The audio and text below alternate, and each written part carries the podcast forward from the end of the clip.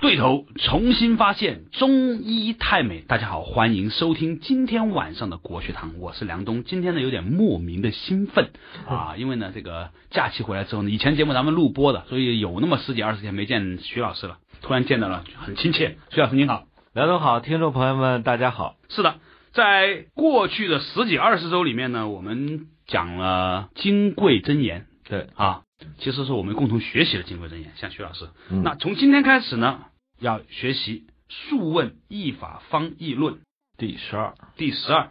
为什么我们要把这一篇现在讲呢？因为中间还有一些其他章节嘛，对，呃，古人经常说，人要上知天文，下知地理，中之人死。中知人和。意思就是说，中医看病呢，是把人放在一个大的区间里看啊、也就是说，我们讲的空间和时间的这么一个大范围里面去看。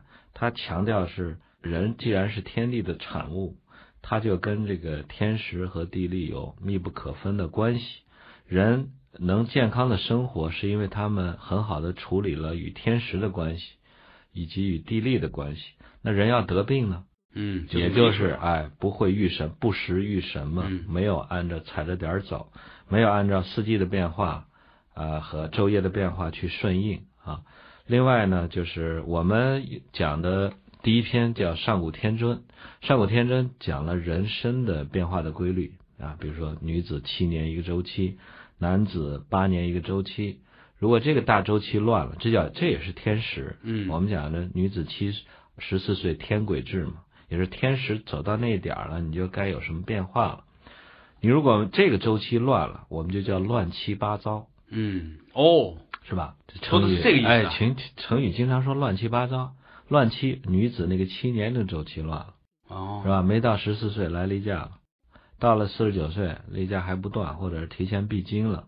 男人也是八糟，啊，啊，八年一个周期。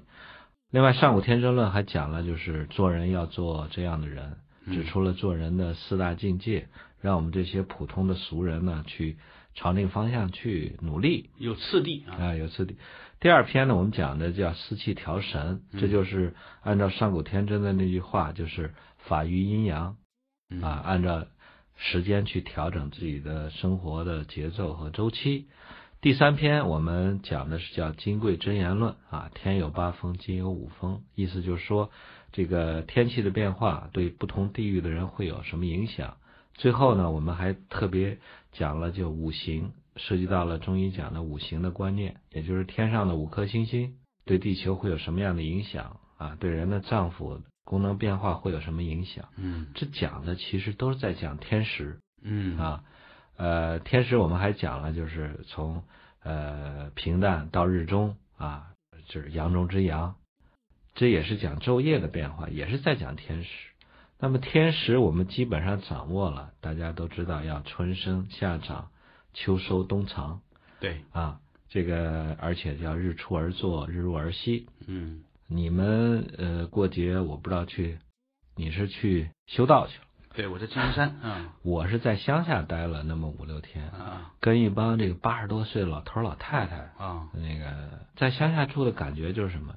一到晚上六七点钟，日入了吧，嗯吃完晚饭，人家老头儿老太太八十多岁人都睡了，对我也跟着困，是，我在山上也是这样的，是吧？它没有灯嘛，没有灯，七八点钟你就觉得一个是没有灯，一个是没有那种燥气，对，呃，就是大城市形成的那种让人浮躁啊、夜不能寐那种气。呃，到晚上睡得早吧，第二天四五点钟还跟着这帮老头老太太又起来，人家八十多岁老头老太太还下地干活儿。 最有意思的是，我们一块儿去泡温泉、唱卡拉 OK 吧。啊本来又觉得那里面我还是倒数第二小，啊还有一个三十岁的一个人，对。最大的八十七啊，最小的也七十八，一帮老头儿老，最后老头儿老太太一块儿人家干嘛？唱卡拉 OK。 嗯我心说卡拉 OK 应该年轻人唱，人家八十多岁上去唱，有个老太太八十三了，人家还是唱的唱两句觉得不过瘾，又拿出口琴吹。啊跟这帮人在一块儿，我就觉得这些乡下的人真是触天地之和，嗯，那种眼神儿，那种生命的活力，天真我，哎，我就感觉到人家就是上古天真论的那些人，对，他们我分析啊，嗯就是这些人为什么那么健康长寿，我总结了几点：第一，就是我刚才说的，人家就是吃完饭六七点钟，太阳落山，人就睡了，该吃吃该睡睡。哎，人就早晨起得也早，嗯所以这个自然那个点儿人踩的好。第二，乡下的水好。嗯我我在城市里，我按照教茶老师说泡茶用点儿买点儿什么山泉的水啊，泉水。我觉得乡下那个水啊，嗯比我买的那个矿泉水都好喝，而且人是活水。我们放在桶装水里面，那还是个有点死水，对是吧？第三个，我觉得就是乡下人吃的那个新鲜的啊，就是新鲜的食物、蔬菜，人家园院子前后都种的自己种的菜，嗯你说吃午饭了，摘个茄子，弄个黄瓜，洗个西红柿，包颗菜，夸夸夸一做，很新鲜，很好吃。另外就是我们上次讲那个齐秀府，嗯入入秋以后吃什么菜，绝对不是我们春天夏天吃的菜。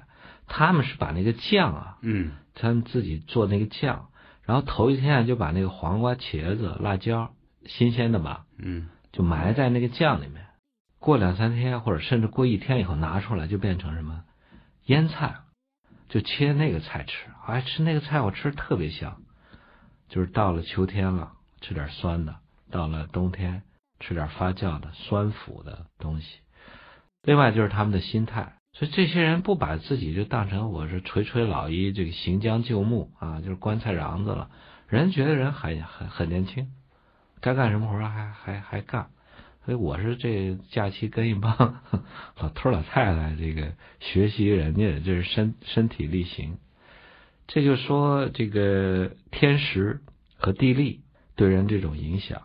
我们想想，宇宙这么大，地球这么大，我们就是跟地球来比，我们就是一粒尘埃啊真是地球上的一个小细菌。哼你你整天想着自己吃这个药喝那药，你不想想地球对你影响多大，是吧？太阳对你影响多大？所以这这个次我们讲的就是天时讲完以后，我们就讲你所居处的那个生活环境对你身体健康的影响。你意识到这种影响，有好的我们去发扬，有坏的我们就给它屏蔽掉。这样的话呢，你又能跟天地相处到和谐自然，你又能过上一种不费劲儿，但是又健康又快乐的生活。所以我们把这个一法方宜这个第十二挪到我们讲完天师以后来讲啊。嗯我觉得呢，正逢其时那一法方宜，我们破一下题吧。啊。什么叫做一法？什么叫方宜？呃，一法呢，它的意思就是说治疗方法不同嗯，啊。我待会儿我们讲第一句话就是皇帝就问对，岐伯啊，嗯就说你看有的时候我看你治病一病而治治不同，嗯，得的是同样的病，你却给他用不同的方法去治疗，对接愈，对，但是结果是一样的，为什么？这个岐伯就会说啊，为什么？他说地狱使然，地势啊使然，嗯是因为这几得了同样的病的人来自不同的地方，来自不同的地方呢，就是一方水土养一方人，就会形成他对他体质和健康，甚至心态造成不同的影响。那么作为我的医医生来讲，叫因势利导，我就会根据他的来自不同的地域啊，分析他的体质，给他以相适合的治疗方法，这叫什么？方哦医。方宜哦，是这个意思。对， 《素问·一法方宜论》，以前呢，徐老师也讲过，通常什么什么论的呢，都是问它答对，都是有问答的，哎是都吧是问答？所以呢，就有相对论，是吧？它有一问一答。嗯，好了，我们正式进入《素问·一法方宜论》篇第十二，但是之前要去一下广告。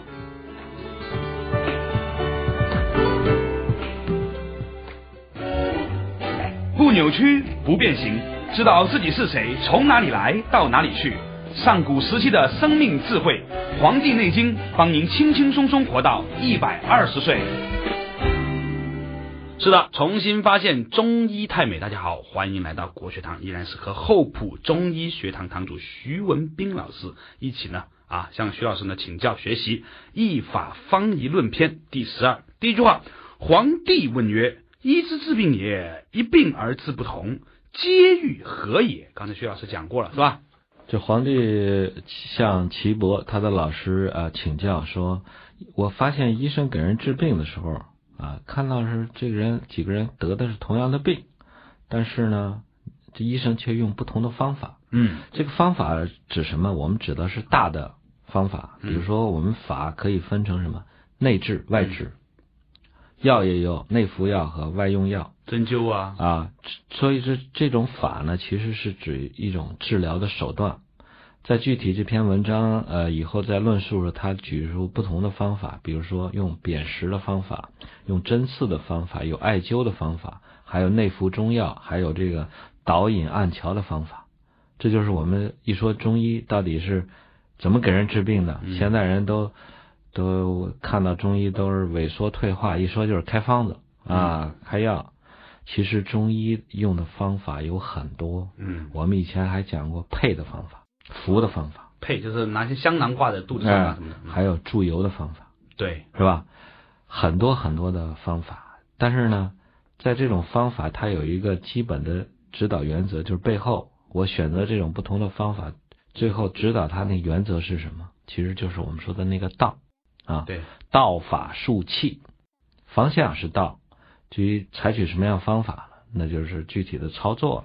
对啊，这就是涉及到我们中医看病的时候有一个问诊，问什么呢？问诊嗯第一，尊姓大名，是吧？问姓名，姓代表什性代表父亲，么？ 嘿嘿嘿，姓怎么写？女生，怎么就代表父亲了呢？哦， 哼，那是母亲哦，对呀、最早的姓不是父姓，是母姓，为什么呢？人类社会进化到现在，最早都有一个共同的时期，叫母系社会。对，是吧？为什么叫母系社会？就是我说那个巫掌权的那个时代，那个巫掌权时代是女人当家做主的时代，嗯，是人们什么状态呢？只知其母，不知其父。现在很多女青年也是这 样，现在好像在泸沽湖还有一个保留的那个现在已经变成一个旅游项目，母母系社会，他们管这孩子管他母亲的这些呃，我们叫信伴或者男友也好，管都叫舅舅。 哦，也许某个人就是他爹，但是他也不知道谁是他爹。他母亲也不知道呃，所以只知其母，不知其父。啊那么我们想区别一个人，怎么区别呢？他的妈是谁就就是问你妈是谁。啊？所以这是他的姓，所以姓是女生，哦， 不是父。后来过渡到父系社会以后呢，才说把这个姓变成了父姓，就知道了父亲是固定的啊。男人串班夺权， 对，当然那个巫慢慢的功能退化，那个习慢慢传班夺权以后，问这个姓，这是什么？讲的是血亲。嗯，比如说，我们说有些人有遗传病，有些人是这个隔代遗传，有的一些人显平衡以及父母对你的期许，你有个了解。对对对，古代再问个字，字是一般是求学啊、弱冠，自己在名的基础上有个推演演绎，或者干脆跟名儿没关系，是我自己的一个志向，那我对你有个了解。是智者智也嘛，哎，一问这个您您是尊姓大名，嗯然后再问名问字，在这之后还有一个特别重要的是问什么呀？问，何方人士？对，对对对您是哪儿人？哪哪个哪旮瘩的？是吧？对，我们经常说姓氏，大家都知道姓氏都归到什么姓，忘了那个氏是什么？宗族，不是，氏是没有血亲。你说我是山东人，你也是山东人，啊，那咱俩有血亲吗？对咱们只能说从同一个地方来的。对，这个氏，我以以前我们我小时候记忆那会儿就是文革后期嘛，就是中央宣读这个中央委员名单，以下按姓氏笔画为序。嗯，是吧？这就一百多个人的名单，你怎么排呀、对，前面这个最高领导人、主席、副主席那是，那不需要姓氏笔画，呃那那是有有顺序的，是吧？不能因为你笔画多你就排在第一位，对，那是有顺序的。后面这这些中央委员他就按姓氏笔画为序。等我长大以后，我说这是不对的，应该是按姓笔画，不是按氏笔画，对，是吧？氏姓和氏区别在哪儿？氏我刚才说了，就是何方人士，你是从哪儿来的？我们见面一介绍啊，他他老乡，哎，我是东北的啊，你东北哪嘎达的？我是龙江的啊，我是辽宁的，我是吉林的，这是什么？铁岭了啊， 铁岭的，就报上我的市啊或者你见到老外，老外，对啊，Where are you from？啊啊，我是英国人，我是美国人，这是叫报市，嗯哼，得报你的市。通过为什么要报市呢？就是说，一方水土养一方人啊，或者人杰地灵，地灵人杰。这方水土产生的那个人，他有一种特定的饮食、风俗等等习惯，会造就他不同的相哎相对于其他地方不同的什么呀健康状态、心理状态、性格状态，对不对？我们经常说“穷山恶水出刁民”，啊，或者说有句话叫“无乡不成军”，这就是什么？就是说一方水土造就这方人。所以我的我的病人找我看病，我都有一个基本的问诊记录，一问出生地，嗯您出生在哪儿？出生在哪儿？一问，哎本来在北京看病，哎，出生在什么四四川成周都口店，啊，再一问说啊，我我父母什么支边呢？然后我是到哪儿？然后就哎，中间这个过程你了解一下，你就知道这个人大概的饮食习惯或者性性格习惯啊，生活习惯你都有个了解。嗯这样的话有助于你对他的身体了解，然后用药。你比如说我们火神派啊，对经常用附子，对结果人家来一个四川江油的，啊，人家炖肉都放附子，你在那儿给人开药附子十克还十五克， 这不瞎扯吗？人早已产生耐药性，此话也真是有道理，是吧？是是是是，就是说，这个我们平时说的这些话，呃，说到这个是是啊是，你看那个我们说这个根底，啊，要知根知底，对，是吧？字根儿啊，啊、那个底字其实就是是字加一点儿。对，啊，跟跟你就是说，人的所有的东西，它也跟它出产的、生长的这个生活环境有很大的关系。你想对它有深刻的了解，原产地你 made in 一定 where，要对吧嗯知道它的是哎原产地，原产地啊，对对对对对，这个说起来这个事情啊，插一句哈，我就没发现过一个笨蛋湖南人，我见着所有湖南人都是聪明的嗯是吧？啊，就没有一个，这这这真是奇怪了，唯出有才，于斯为盛。嗯。嗯，湘女多情，情不长，情不长。 好了，说说回来，圆了圆了。好，所以呢，呃，为什么一种病有各种治治它的方法呢？而它都都能治得好呢？何也呢？岐伯对曰：“地势使然也。呃，地势”嗯，地势使然也，哎因为这它出产地不一样。个这个势啊，嗯，你看这个势力的这个势，势是什么东西？ 上面一个直，下面一个立，哼哼，是什么东西？到底地势的势，势是一个什么样的东西呢？广告回来之后马上再聊。每周六周日晚十一点到十二点，梁冬和您一起打通身体奇经八脉，探讨上古时期的生命哲学。这里是中国之声最新鲜的文化节目《国学堂》。重新发现中医太美，依然是和厚朴中医学堂堂主徐文斌老师一起呢学习易法方医论。刚才呢向徐老师请教到啊，这个地势使然也，其实不是我请教，是第二是徐老师问我了， 嗯。但是我不知道地势使然也这个势，黑社会、黑势力、好势力啊，这个势是什么势？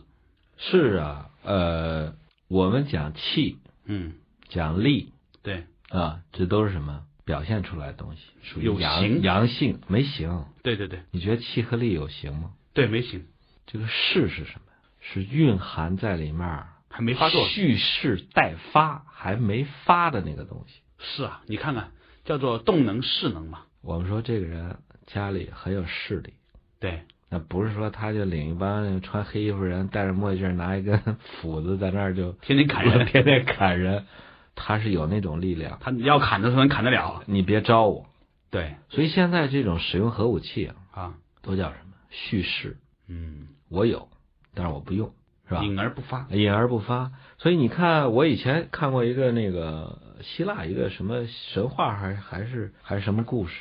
这个故我记得大概叫达摩克利斯剑，什么意思呢？他给一个人处罚一个人啊，就是让他坐那儿，然后他头顶上就拿那个丝线啊悬一把利剑，就在他头顶上，就让他坐那儿。对着百会，呃对着百 会穴。这个人不是说如坐针毡，是啊他是什么？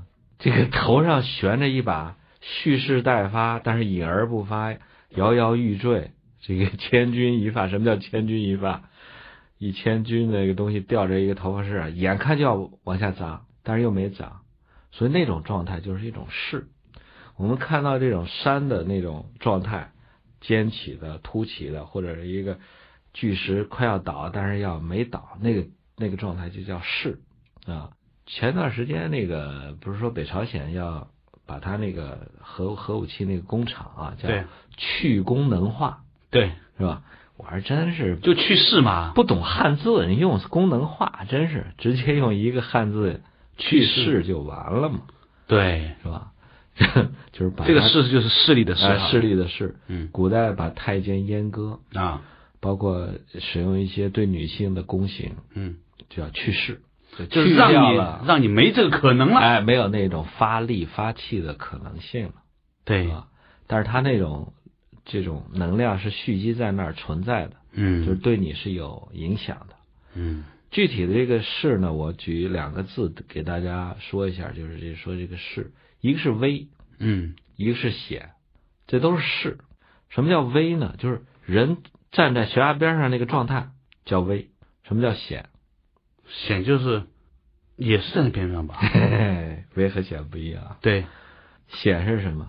本来一条平平道路上堆满了这种障碍，哦，那叫险啊，艰难险阻嘛，哎，险阻，对啊，险是阻，不让你顺畅的过去。对啊，呃，叶剑英写过诗嘛，叫“这攻城不怕艰，攻书莫畏难，嗯科学有险阻，嗯，苦战能过关，险是堵你这个想阻碍啊走阻碍的那种障碍太多。危是什么？站在悬崖边上那个那个状态，嗯，所以危和险不一样，对，这都是地势使然。以我们生长的地势，大家想上知天文，下知地理，那起码对我们中国人对我们的地理应该有个了解。我们中国地理什么状态？嗯，西高东低，对了，西高，西北都偏高对啊，东南都偏低。对，而我们中华民族的发源呢，我们说叫中国，它是是两条母亲河黄河和长江的中间，东西之中，南北之中啊，就相当于河南中原啊，是波及到呃山西的河东地区，就是运城嗯这一带啊，和陕西的一部分，这我们是从这儿发祥的。所以你看一下中国的版图，大概在周朝的时候，我们的影响力就在中间这一块儿，南没到云南。嗯北没到现在的东三省，对大概就中中间这一块儿。但是从东呢，大概到了海边嗯啊，就是我们现在这个冀东，就是秦皇岛或者山东这一带。西边呢，就到了青海、甘肃这一块儿。再往西呢，就是吐蕃，就是现在的西藏，嗯还有这个西域。西域是汉朝过了很久，张骞通西域，后来才打过去的。这都是秦汉以后的事了。对，这是我们的中。所以今天我们讲的依法方一论呢，就要首先对我们的这个说的这个依法方一这个地域有一个大概的了解。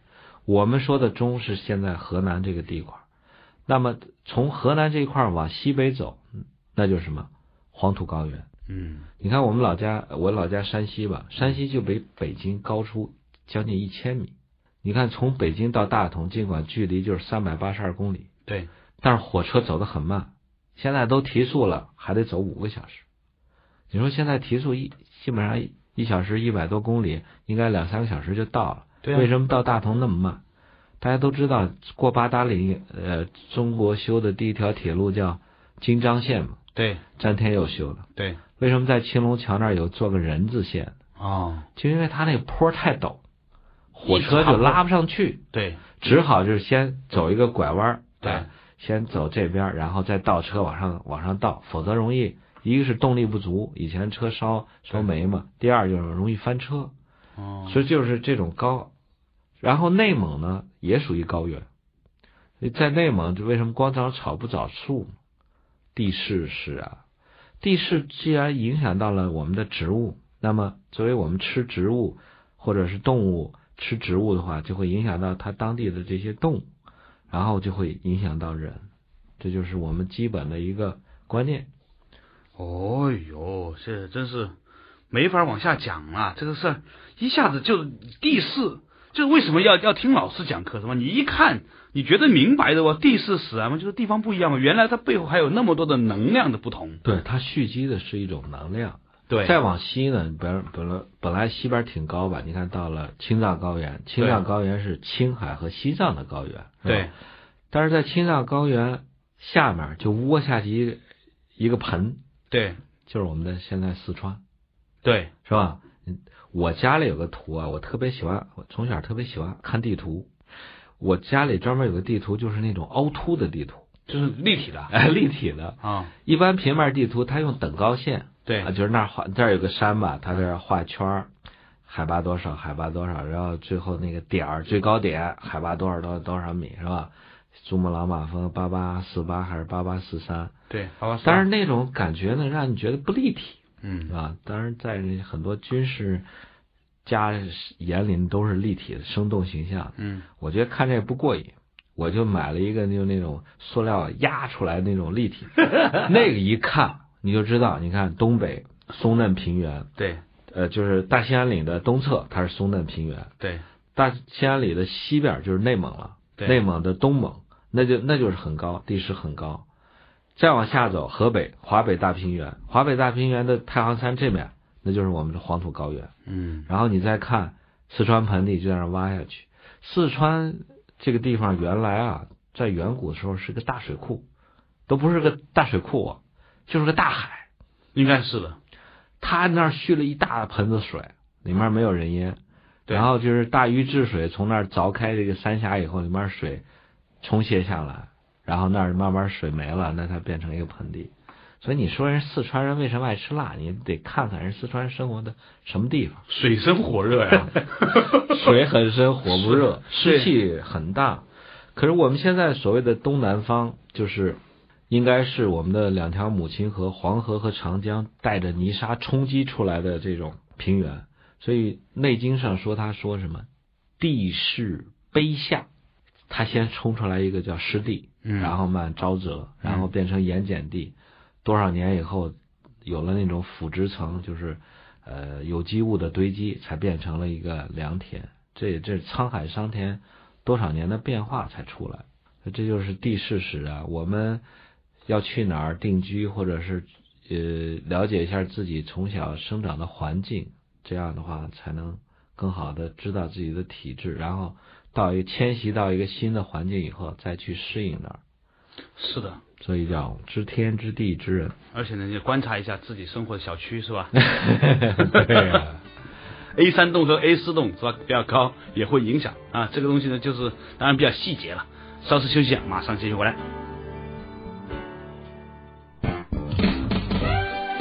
从医学到哲学，一样的《黄帝内经》，不一样的新鲜观点。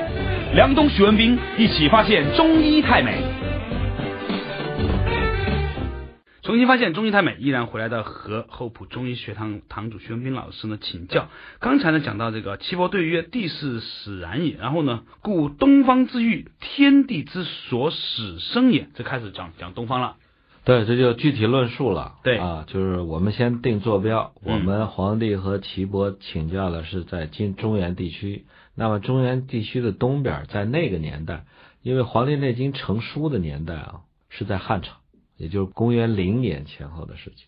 可是皇帝的这门学派的思想，那就是从上古传承下来的。啊对，这个我他上面所说那个东方之域，嗯我们先看这个“东”字怎么写。嗯，繁体字的“东”中间是个日，我以然后为是个中田呢。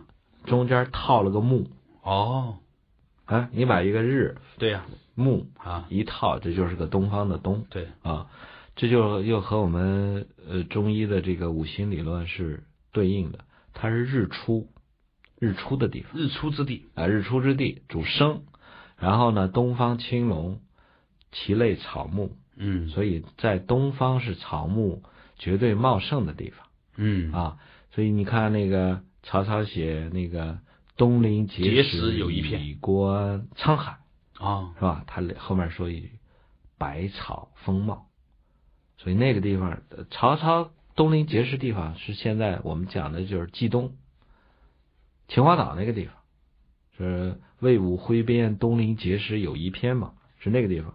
我们说的现在说的这个东方，没有到达现在所谓的东三省，哦，还没到，没到。嗯呃，冀东就是秦皇岛，嗯，然后胶东半岛，山东、山东胶东，然后呢，苏东、苏东坡、啊，江苏连云港这一带，然后浙东，嗯这就是我们说的东方。那会儿那个状态呢，中国的版图达到这儿了，所以下面会讲它叫鱼盐之地，鱼盐之地。本来我们说现在南方是，你看福建啊、广东啊这对些靠海啊，鱼盐之地。对不起，那会儿中原的势力范围还没到那儿，而且那个时候估计南方还都是森林呢。那会儿就是百越嘛，对呀百越那会儿还就我们叫南蛮嘛，还不开化地区。 有一个朋友，大家别生气啊，有哎在一个古代朋友在说古代说广东啊，说广东的问题就是开化太晚，开放太 早。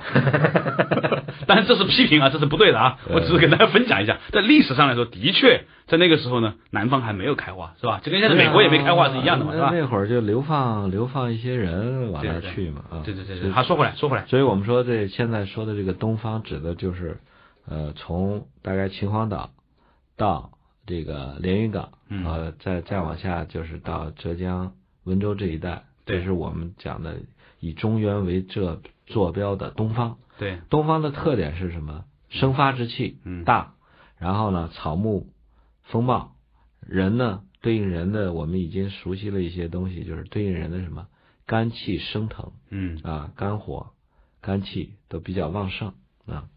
好，这就讲东方。嗯，故东方之域，天地之所始生也，鱼盐之地，海滨傍水，其民食鱼而嗜咸，皆安其处，美其食。鱼者，使人热衷。嗯，所以这些海边的人，我们再说一下东方啊，对东方现在我们管日本叫东瀛，对，是吧？其实这个瀛呢，是就是秦始皇那会儿统一中国以后，人统一天下以后，没事儿干了就想干嘛呢？长生 就久世就想长生就是不死啊，就是就想成仙。所以他按历史的传说，按《山海经》说，就是我们的蓬莱，就是啊山东嘛，蓬莱往东有山上有三个仙岛，八仙过海去的对其中叫瀛州嘛，这个瀛州就是住的仙人，然后长生不死。 然后秦始皇就听信了这些方士的话，然后就派了我的老祖宗叫徐福，啊，幸福的福，对啊，带了三千童男童女啊，去到这个瀛州啊，去求仙，求这个长生不死的药。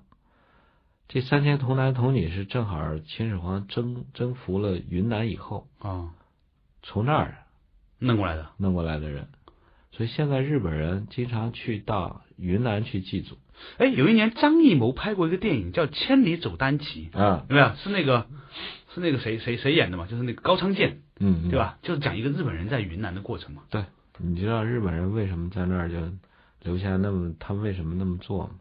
他们往上倒他们的祖先，三真的千呀童男童女的血脉是从云南过去，哦，就是嗯都是丽江人 群，都是丽江人嗯民。这个这就说说说古代的一个这么一个典故吧，这对就是我们说的东啊，，东就要渡海。对从你从那个秦皇岛以后，秦皇岛外打渔船嘛，一片对汪洋都不见啊，直向水边。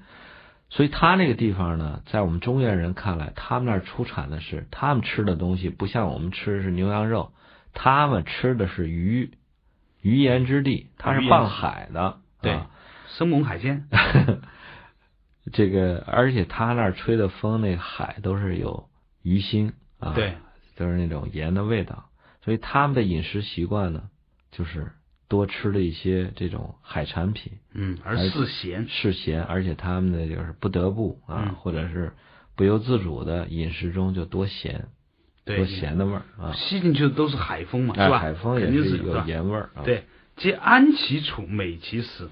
嗯，这个是意思是什么？为什么要说说这个地方安其处，美其食呢？说这个地方的人因为是物质条件比较好，所以不爱折腾啊。这个我们说有些人得天地之眷顾啊，对，你上次我们讲印度人，对那么多地方插根棍都能长成长出一棵树，对，所以它不需要太多的劳作，就自然这个海里面随便撒一网就捞上来都是也能吃的东西，高蛋白，而且还是高蛋白。啊，因为我们你看有地方吃吃大米吧，对吃大米粘度特别差，是因为什么？含糖分高，含蛋白质少。真正好吃大米是粘米，粘米就是含蛋白质呢相对多一点。人呢想补充自己的身体，你就得吃很多蛋白质。嗯，蛋白质你要草食动物要补充不够的话，这些人的发育就差一点。对，可是，在东方这个地方，天地之所生，是吧？啥都有， 啥都有，就不用你操心对就有。所以这些人就是什么，安其处，不用为自己的这种衣食住行而发愁，对。而且吃的都很美。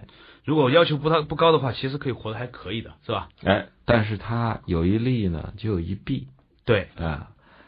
这些鱼盐东西吃多了以后呢，就会人吃产生一个问题，对，所以他后面讲了，愚者使人热衷，嗯，言者胜血。哎，嗯，这个海鲜啊，嗯就是我们这儿说的鱼，不是淡水鱼啊，对是海鱼对啊。这海鱼，很多人问我，就是我说，第一不要吃海鲜，对啊我说海鲜呢比较凉，嗯，但是很多人就反驳我说，哎，虾不是能壮阳吗？这个海马不是能壮阳吗？对你为什么说它是凉的呢？这就说涉及到一个你的消化能力和嗯你摄入量的问题。对比如说有些东西你少没怎么吃过，或者嗯少吃一点，吃了以后呢，你充分你把它消掉化掉，为你所用，它就能发热。对，但是如果你一下吃太多，那就是什么？堵在那儿。哎，堵在那儿，要么就堵在那儿，要么就就很多人吃海鲜过敏就拉掉了。对，所以这种海鲜这种高蛋白的东西，它是个双刃剑。嗯，第一，它被称为发物，对就是吃完虾以后，吃完鱼以后过敏啊，身上起很多红又红又大又痒的包，你说这是不是让人热衷啊？对就让人热了。还有呢，就是吃完以后就沉寒固冷积在那儿，你就消化不了它，这就让你什么寒了。真正吃海鲜的人他有讲究，就是说这个海鲜啊，它也是一个什么，是一个呃相反相成的这么一个矛盾体。对，你比如吃虾，你光吃那个虾段儿嗯，不好消化，对，你想好好消化它，你吃哪儿？虾皮、虾头虾头、虾须，虾头，虾头很脏的吧？尤其是那个虾的眼睛，是吗？哎，如果你吃虾，把那虾的眼睛抠下来吃，你就是壮阳的。你要是光吃那个虾段，你有可能就吃你胃里面沉甸甸的不消化。这是什么原因呢？这就是说，它的这个阴阳的属性不一样。嗯，真正到海上，你看人家渔民都是把虾捞出来给你吃虾身子，人家抠那虾眼睛吃 哦，这个样子。啊。但是总的来讲，吃这种海的咸味儿重的鱼，对会让人热衷，热衷。也就是说，人吃了这种高蛋白的东西，补充太过以后呢，对会有那些鱼毒或者是热会慢慢的集中在自己的肠胃里面。集对中久了呢，就会变成就像火山爆发一样，在人的体表伸出探出个小头儿，喷发一下。对，叫言者胜血，故其名皆黑色素里，其病皆为痈伤吧。痈和痒，哦，这个字念痒哈，嗯，就是一个病字头下面一个痒，对，哎，嗯，这就是我说人吃完太多的这种高蛋白的东西以后呢，会让身上长出这种疮疡和疔疮来，嗯，就像火山爆发一样，冒出个小口，排出点脓，排出点血，最后收口了。嗯，这是什么？有诸内必行诸外。对里，面热的东西太多啊，跑到体表。对，下面有句话叫“盐者胜血”，就是多吃盐的人嗯，会让自己的血液变得粘稠，或者是让自己的血的颜色会发黑。对，按《黄帝内经》这套理论的这门学派的理论，他认为什么？咸入肾，嗯，盐是补肾，然后呢，水呢又克火，对，这样老吃这种盐的人呢，血液粘稠，然后呢，皮肤因为血液变黑或者变粘稠，这些人的皮肤的颜色也发黑。哦，用肾所以说那个说说水格的人黑是黑有道理，哎、哎就是从这儿得来的。原来是这个样子。嗯，但是有一些人肾又虚，但是这个呃血液又粘稠，那怎么办呢？肾又虚，血液又粘稠，那就从中间调。那只能调脾胃了。啊，上面是火，下面是水，这俩人老不和，老打架，你只胃能忌啊，只能是从中来调嗯调脾胃，其沿病着肾血。嗯，沿着肾血。嗯好，稍微休息一下，马上回来。您现在收听的是中央人民广播电台中国之声最新鲜的文化节目《国学堂》，辅佐中国文化发扬光大。重新发现中医太美，继续回来到国学堂，向厚朴中医学堂堂主徐文斌老师请教。刚才讲到啊，盐者肾血就是伤血了。嗯，所以令到这个就吃太咸呢，会令到你的血液粘稠度比较高，比较黑，故其名皆黑色素里什么叫梳理啊？啊。这个东西是什么意思呢？理是我们的皮肤的纹理，对啊古人叫腠理嗯啊。凑呢，就是拼凑的意思，就是皮肤细胞、表皮细胞每个细胞之间它有个接缝儿对啊，那特别细微，但是它透气儿。对，理呢，就是皮肤纹理你能看得见，嗯这些人摄入盐分太多，人排遣排出盐分的途径哪儿？哦，就堵住了。就出汗。对，所以想让自己排汗排的更痛快、通通畅一点，使自己不要蓄积太多盐分在里面儿，所以这些人的皮肤的纹理都比较酥、比较松，嗯是吧？就皮肤呢显得就不那么细和腻。哦，是这个意思。啊，我看很多人，嗯女女女同志想美容，说啊，我这毛汗孔这么粗，能不能闹得细一点儿？特别好多外国人特别羡慕东方人、中国人啊，说你这皮肤那么细。我说我们吃盐少， 西方人吃的比较咸吗？西方人我见过西方人都是吃的都比较咸，口重，口重啊、嗯所以口重的人皮肤都比较毛汗孔都比较大，比较粗，哦皮肤说的纹是理这个都疏松啊，所以它叫疏理。对，黑色梳理。嗯，皮肤发黑，一看人皮肤发黑啊，毛孔又比较粗大，一看就盐吃多了。你们家呃，北京人说是叫打死卖咸盐的了。哦嗯，说的是这个打东死西。卖咸盐人盐没地儿放，只好在饭里面多放。嗯，这也说明现在肾虚的人比较多，下意识的吃的比较咸，来补其肾嘛，吧？嗯对对，嗯，肾亏，肾亏不一定是怎么样，可能是晚上睡觉睡得晚呐、诸如此类，是吧？肾亏人有几个表现，一对个是口重嗯，啊，我们说津不足则补之以味儿。对，啊，这个他口味儿都特别重。我见过一个最恐怖的一个人，他吃我们出去吃涮肉啊，涮肉都问你放什放什么小料，对我们要个麻酱的、香油的。对，那哥们儿要的是香油的，啊他跟人要了一瓶儿味精，大概把半瓶儿味精都放到那个香油里面，啊，就那么涮着吃。所以你说他那个就是说虚到什么程度？哎呦，我留意到一个现象，很多年前，现在终于理解了。嗯我发现了，但凡是那种那种夜场旁边，嗯都有那种火锅店， 啊，还有那种晚上宵夜，就是吃那种麻辣小龙虾、鬼街。鬼街为什么火？就是晚上给大家吃东西， 妈都是不小麻辣小都龙虾，补肾，都是一堆肾亏的人， 男男男女女是吧？对。夜间出来，呃，还有个肾亏表现就是什么？对声音不敏感。这个肾开窍于耳吧？呃对肾开眼，这些人什么肾虚以后吧，对，你说话声儿小他听不见，你必须得用特大的声儿。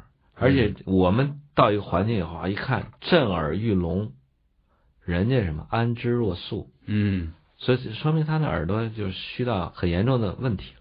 还有好多我见过好多搞摇滚的人。对，整天就自己在那儿震自己，震到自己肾亏，肾亏经不足以后就靠吸毒来提提振提提自己的那个哦，你说的这个东西是一个双向调节，嗯方向。就耳朵不好也会伤肾，对啊，肾不好会伤耳耳朵。耳朵伤不好是会伤肾。对，我认识一一对老夫妻哈，嗯，这个老太太告诉我说她耳朵不好，呃，后来就是就影响了肾。我想这个原因呢，很可能是因为老老公公啊晚上打呼噜，嗯，他他常年累月为了睡眠呢，他自个儿 给闭塞了，闭塞完了之后呢，反而呢影响到了肾，嗯，所正以的了，嗯，所以这个是这是有意思的。嗯，好，其病皆为用阳，这个是什么意思呢？就是流流冲流流脓那种。这种啊，老吃这种热衷啊，就是我们说现在人都吃这种肥甘厚味。嗯，你说人在呃海边的人几代几代呃传下来已经适应了。对，我们现在就是身处内陆、嗯中原甚至西北地区，不产这种海鲜的地方，也赶这个潮流，也去吃这个东西。吃的结果是什么呀？有一段时间，北京那个流行吃那个水煮鱼对啊，也是闹的那种油也大，那个味也重味儿也重，最后吃的很多人就身上长那个疖子，就是那个呃，现在叫那个蜂窝组织炎。蜂窝组织炎就是汗毛孔那儿就是感染了、发炎了，然后化脓啊流出来。有些人是什么多头的、多发性的，就好出好几个脓头嗯，挤在一起，这个叫什么痈？哦，就是 举在一起，单个儿的一个根儿比较深，那个漏管儿比较细，我们叫钉，就相当于钉子钉进去一样啊。这个疮和痒有区别。什么叫痒呢？就是病字边儿里面里面一个姓杨的杨的嗯一边儿。嗯这个疮和痒的区别在哪儿？就是说，当你受了外伤，伤到你的表皮，这个我们叫受伤了。嗯受伤以后没有很好的保护自己的清洁，被细菌感染了，这个伤在表皮感染了，出现了化脓，这叫痒。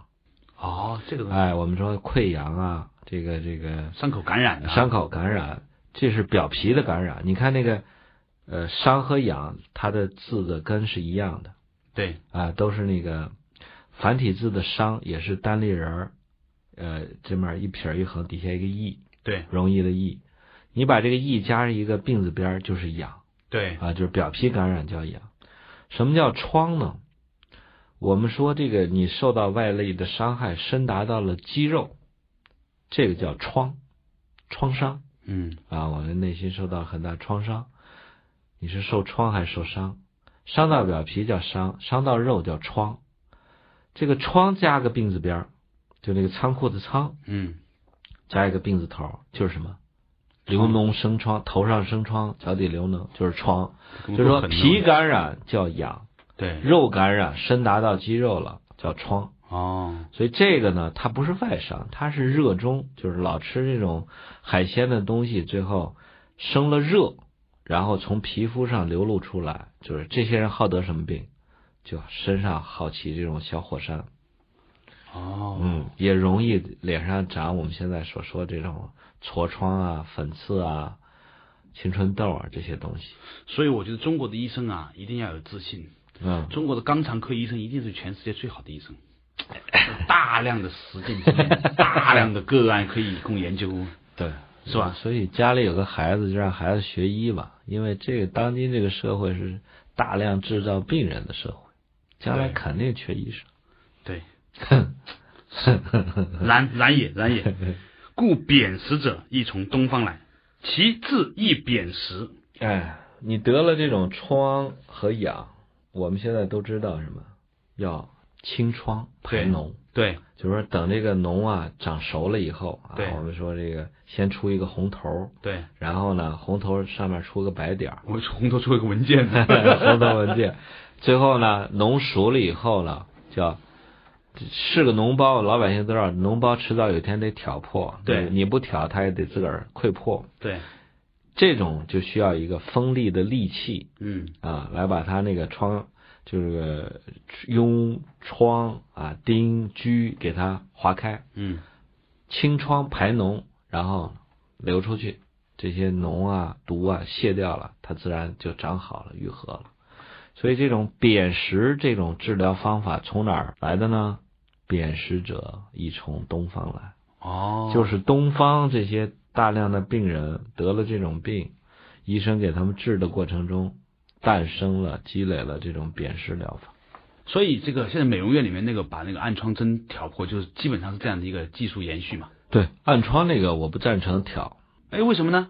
因为挑了以后会留疤，你要是耐不住性子啊，急于给它挑，挑了之后脸上就留个永久无法愈合的疤。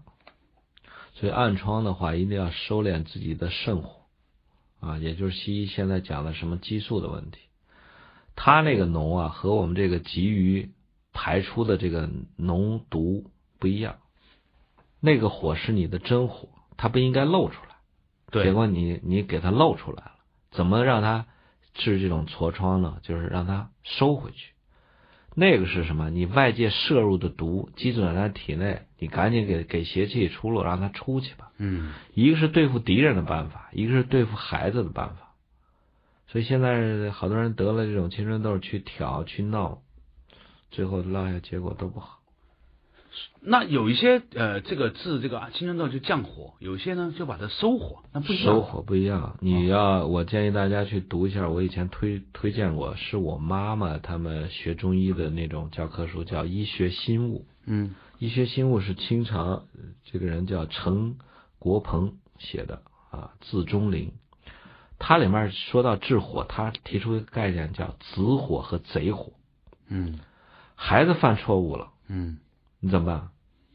拿回家好好教育，收敛起来就好了。对呀、贼火呢，有责任任感出你去杀伐赶走，你怎么收拾他都不为过。对，但是你要是把自己的孩子当贼一样处理的话，什么结果？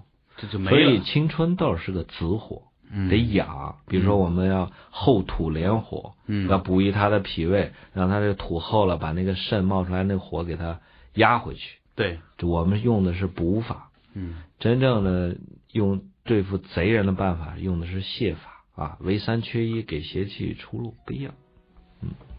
嗯，有道理，有道理。所以呢，这个大家如果得了青春痘的话呢，应该感到骄傲和自豪，是 吧？说明你还有真火在里面，对吧？现在我也不怎么长青春痘了，年轻的时候我可也是。